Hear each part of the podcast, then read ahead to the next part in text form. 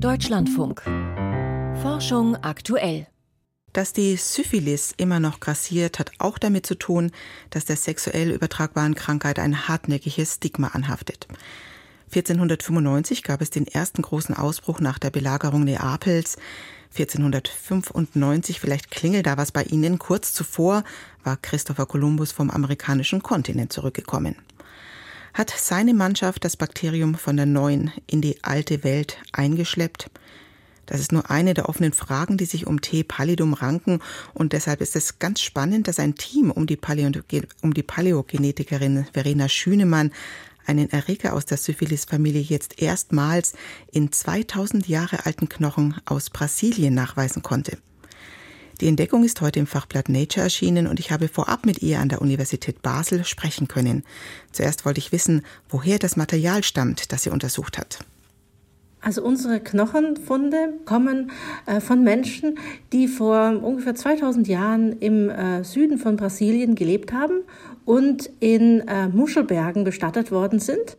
Dort haben äh, früher Küstenbevölkerungen immer gerne ihre Toten begraben. Und wir waren in der Lage, von einer archäologischen Fundstelle 99 Proben zu untersuchen. Und dabei gibt es zwei verschiedene Gruppen. Zum einen gibt es Individuen, die an diesen Treponematosen gelitten haben könnten, da sie charakteristische Knochenveränderungen aufweisen. Wir haben aber auch Individuen uns angeschaut, die diese Läsionen oder Veränderungen in den Knochen nicht haben. Einfach weil diese Knochenläsionen erst in sehr fortgeschrittenen Stadien der Krankheiten auftreten und wir wollten versuchen, ob wir vielleicht auch die frühen Stadien der Krankheit mit abbilden können.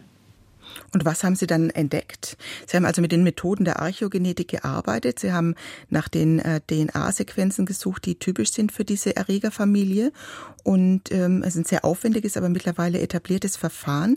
In wie vielen Individuen haben Sie den Erreger gefunden? Wir waren in der Lage, vier Genome zu rekonstruieren. Also in vier Individuen haben wir DNA gefunden und konnten dann eben auch die gesamte genetische Information des äh, Erregers rekonstruieren und äh, eins davon auch in sehr guter Erhaltung. Also damit konnten wir dann sehr viele verschiedene Analysen machen. Mhm.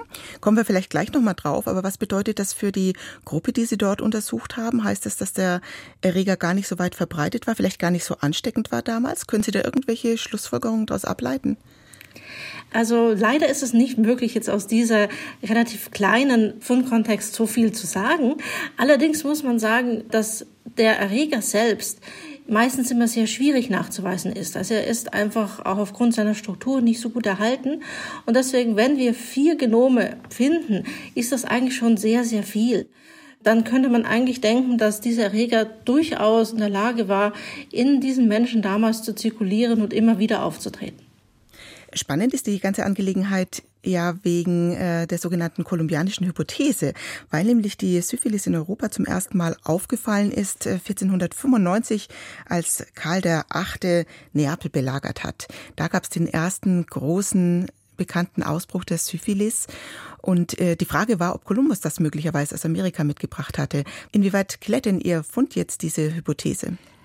Also das ist ein bisschen schwierig, weil natürlich wir jetzt nicht direkt die klassische Syphilis gefunden haben. Also wir wissen jetzt, was wirklich in der neuen Welt, also im präkolumbianischen Amerika vorhanden ist. Wir wissen, dass es dort wirklich Treponematosen vorher gegeben hat, aber wir haben eben nicht den Erreger der klassischen Syphilis, sondern einer endemischen Treponematose, ähm, also der endemischen Syphilis gefunden. Und deshalb können wir über die klassische Syphilis eigentlich nur indirekt etwas sagen. Aber wir können etwas sagen. Denn wir können unser altes Genom verwenden, um höher aufgelöste molekulare Datierungen für die gemeinsamen Vorfahren der gesamten Bakterienfamilie von Treponema pallidum zu machen. Und äh, die Zeiten, die wir daraus bekommen, also so mindestens, also wir können bis zu 12.000 Jahre vor Christus diesen gemeinsamen Vorfahren datieren mit einer Maximalzeit äh, davon. Und die Zeiten, die wir daraus bekommen, lassen eigentlich zwei Möglichkeiten offen.